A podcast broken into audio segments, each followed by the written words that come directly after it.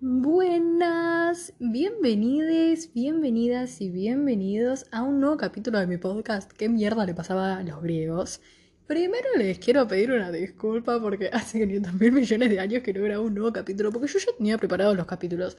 Pero lo que pasa es que surgió un pequeño inconveniente que se llama empiezan las clases y entré en crisis, pero volví, así que ya estoy acá, ya puedo empezar. Bueno, hoy vamos a hablar de Perseo. El contexto principal que hay que entender antes de hablar de la historia del héroe Perseo es que eh, actualmente la gente vivía en la antigua Grecia y los dioses y los humanos tenían una buena relación, por así decir. Eh, Prometeo estaba ahí encerrado y la gente le daba ofrendas a Zeus como debe ser y es como que todo el mundo adoraba a los dioses. Eh, y los humanos vivían de una forma organizada, o sea, vivían como sociedades, tenían organización, vivían en casas, construían cosas, etc. Y vivían organizados por ciudades-estado, que era como que cada partecita de Grecia estaba separada y era como si Grecia fuera un país diferente cuando en realidad era todo un país gigante, pero cada país tenía sus reglas.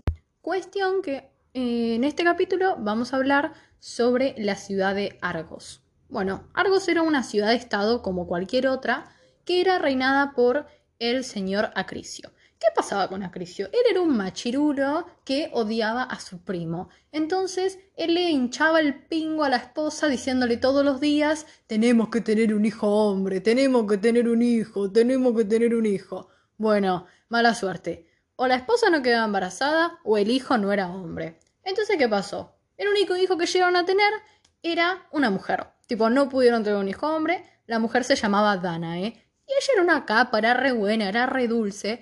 Pero eh, a Crisio la odiaba porque era mujer y una mujer no podía eh, estar en el trono. Y iba a tener que ascender al trono su primo, que le caía mal. Cuestión que el, problema fue que la esposa se murió, la esposa de Acrisio se murió. Y Acrisio dijo, ¿qué mierda hago ahora? Tengo una mujer y a mi primo que quiere ascender al trono. ¿Cómo hago para conseguir un hombre?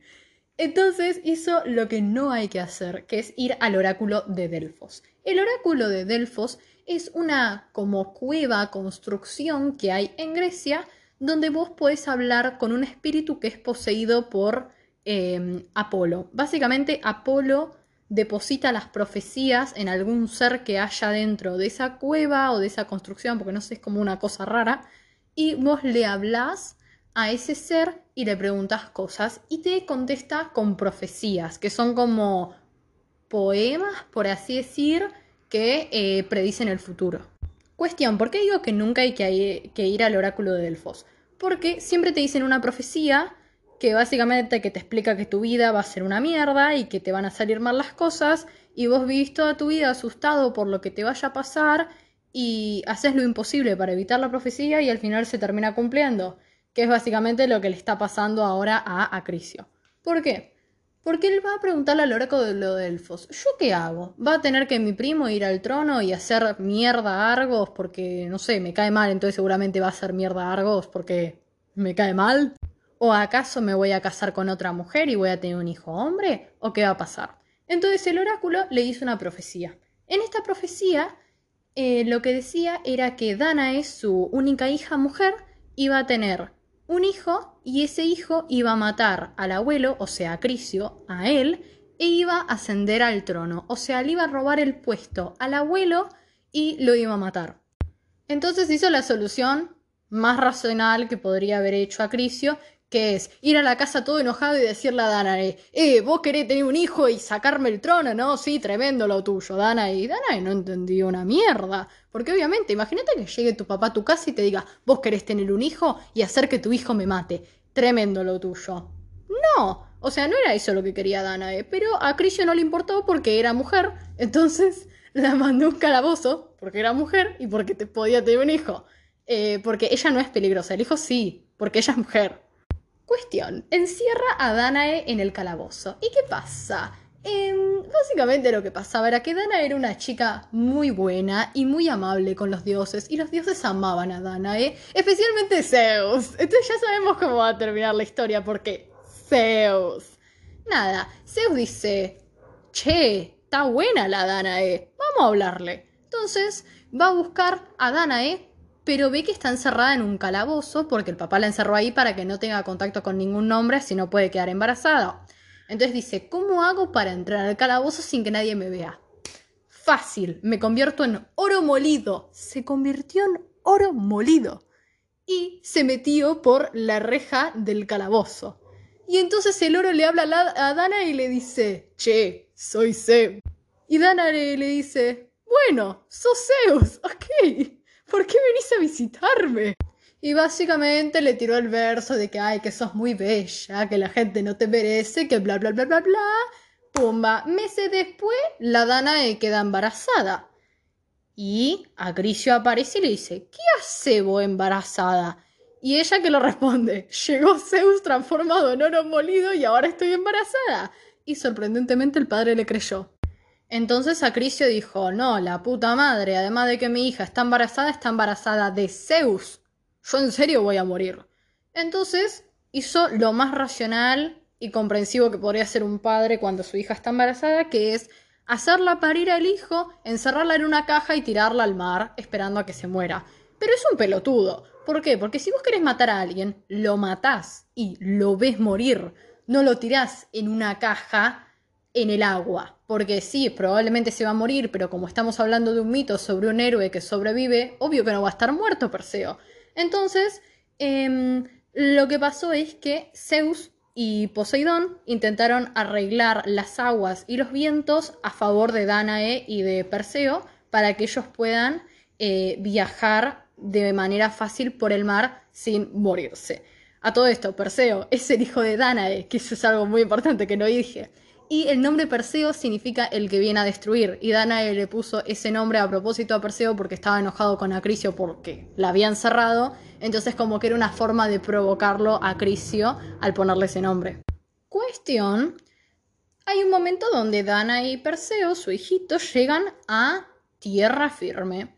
Y ahí son encontrados por un tal Dictis, que eh, era un pesquero que estaba por ahí y les empieza a preguntar qué hacían ahí, qué pasó, y ella le explica, soy de otro reino, mi papá me echó, bla, bla, bla, bla, bla. Y le dice, no, vos tenés que ir a conocer a mi hermano, que es rey. Y le dice, ¿cómo vas a ser rey si vos sos un pesquero? Y le dice, sí, cosas que pasan, vistes. Y nada, entonces dice, bueno, vamos a visitar al rey. Cuestión, ella va y eh, tenía a, a Perseo medio como escondido, como que tenía una manta alrededor y ahí estaba Perseo, porque imagínate, era un bebito recién nacido, entonces ni se veía el Perseo. Cuestión, ella llega al lugar este donde vivía el rey, al palacio, y el rey ya era un ser desagradable, se llamaba Polidectes, y era un macho, le andaba tirando onda a todo el mundo, era un acosador, era medio turbio el Polidectes. Entonces, obvio que cuando Danae le dijo, me puedo quedar a vivir acá, él estaba recontra requete feliz. Pero después de la nada escucha un bebé llorar y le dice, ¿qué es ese crío llorando? ¿De dónde viene? Y se entera de que esta Danae, que se iba a quedar en su casa, tenía un bebé. Y desde ese día que Polidectes y Perseo se odian. ¿Por qué? Porque Polidectes le quería tirar onda a la mamá de Perseo y Perseo no quería que la mamá esté con el desagradable de Polidectes. Y Danae tampoco quería estar con Polidectes.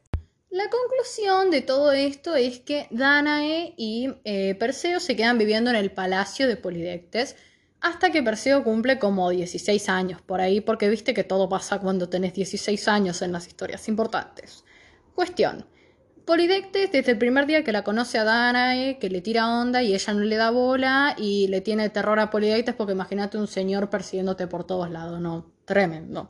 Y Perseo siempre que puede la defiende a Danae. Por eso eh, Polidectes le tiene todavía más odio a Perseo, porque nunca puede eh, conseguir tirarle onda a Danae o tener algo con Danae porque siempre está Perseo en medio. Cuestión él organizó toda una estrategia para sacarlo a Perseo de la casa y que muera, así él podía ir y casarse con Danae. En esta isla donde ellos estaban vivía una tal Hipodamía. Hipodamía era una princesa que se iba a casar. Entonces, eh, Polidectes dijo, vamos a organizar una fiesta gigante, una fiesta genial, vamos a traer un montón de regalos, un montón de comida, un montón de licores, bla, bla, bla, bla. Cuestión. Perseo claramente era pobre, entonces no trajo nada a, la fiesta del casamiento de mm, Hipodamía. Entonces Polidectes lo empieza a humillar a Perseo porque no trajo un regalo y porque le decía que era desubicado, que era pobre, bla, bla, bla. Todo esto en frente de miles de personas porque era el, el casamiento de una princesa. Cuestión que todos empiezan a reír, todos, ay, Perseo es un boludo, bla, bla, bla, bla, Perseo es pobre, bla, bla, bla, bla. Cuestión, él le dice, bueno, ¿querés que te busque un regalo para la princesa esta pelotuda? Bueno, te consigo un, un regalo. ¿Qué querés que le regale? Y ahí es cuando Polidictes dice, piola, piola, me gusta esto.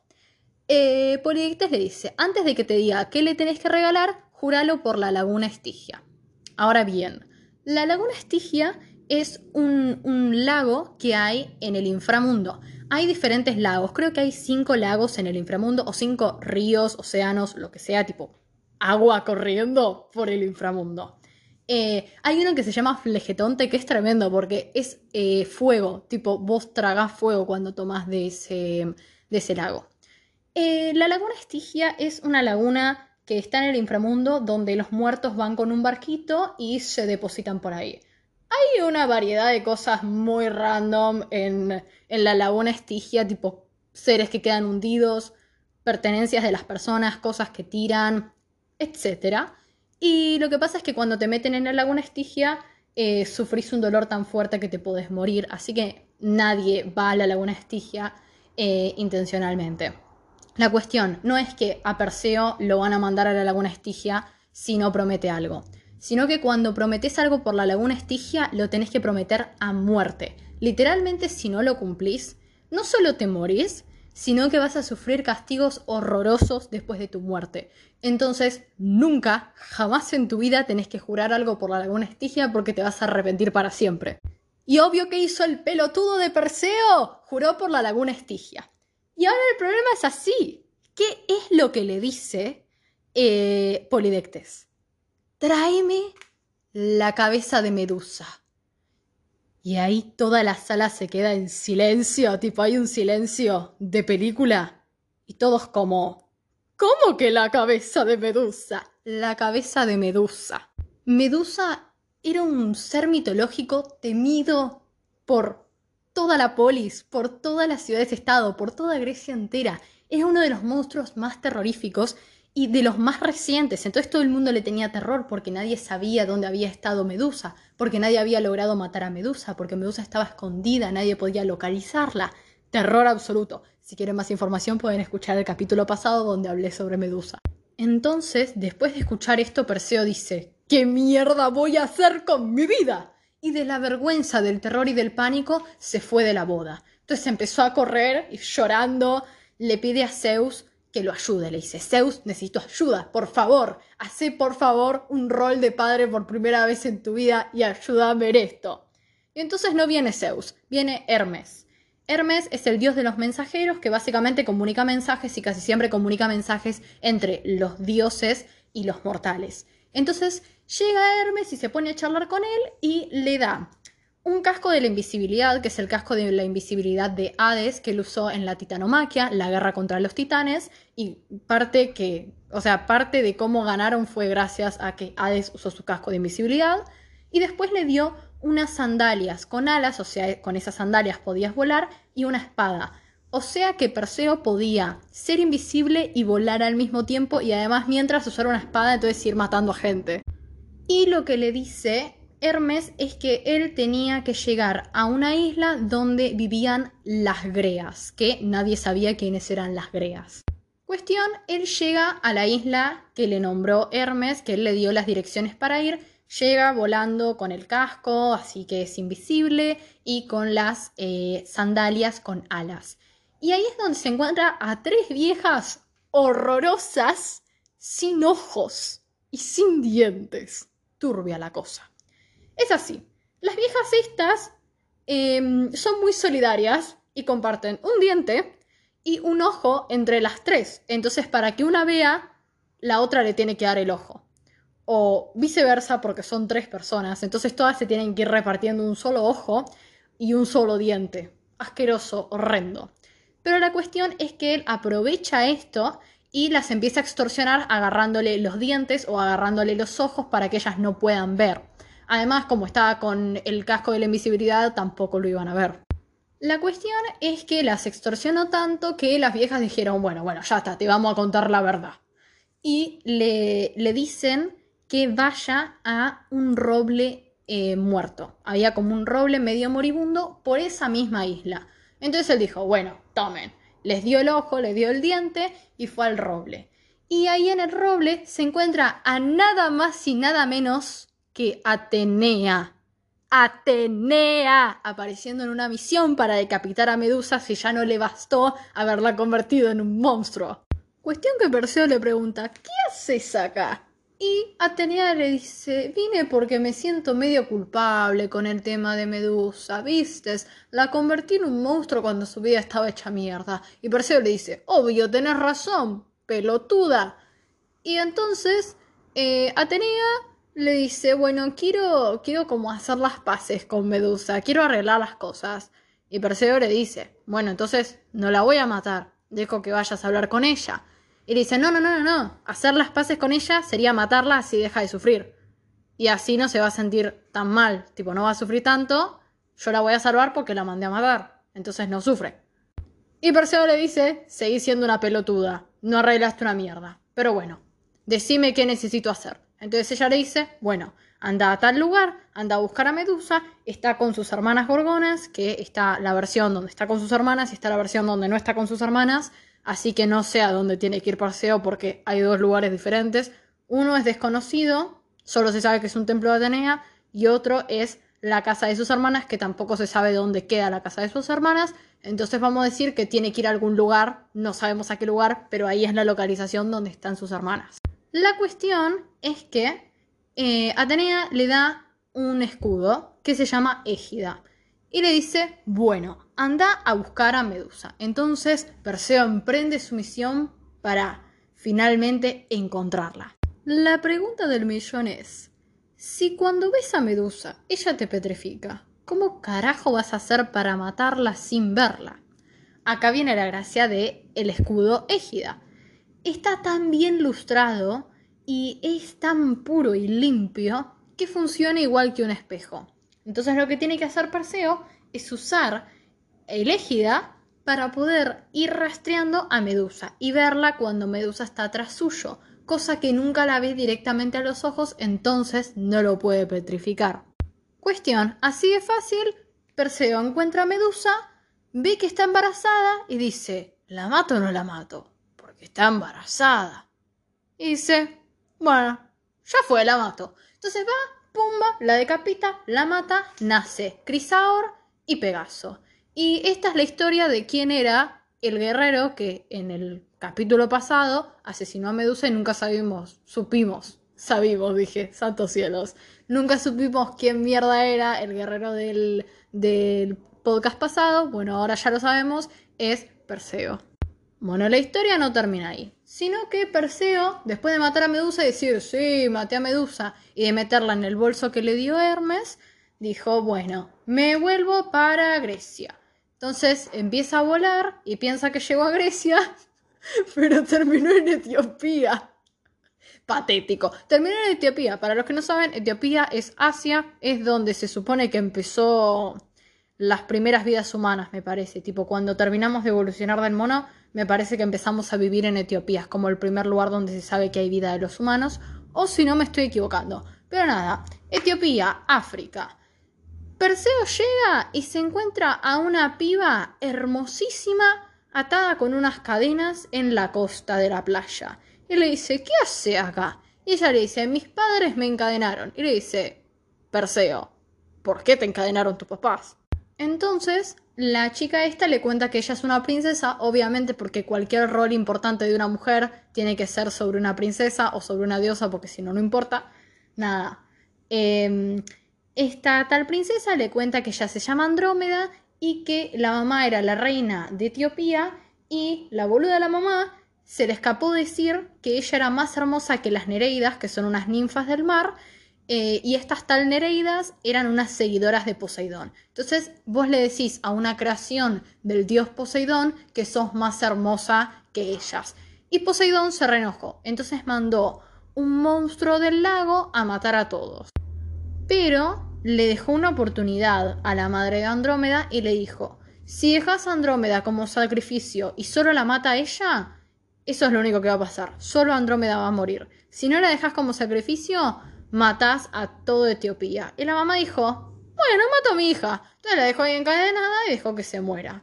Cuestión que llega a y le dice, no, tremendo lo de tu mamá. Entonces le, le saca las cadenas y ve que el monstruo este, que era como un monstruo del lago se acerca. Y dice, bueno, ¿qué hago? Ah, cierto, que tengo la cabeza de Medusa. Entonces va, levanta la cabeza de Medusa y petrifica al monstruo.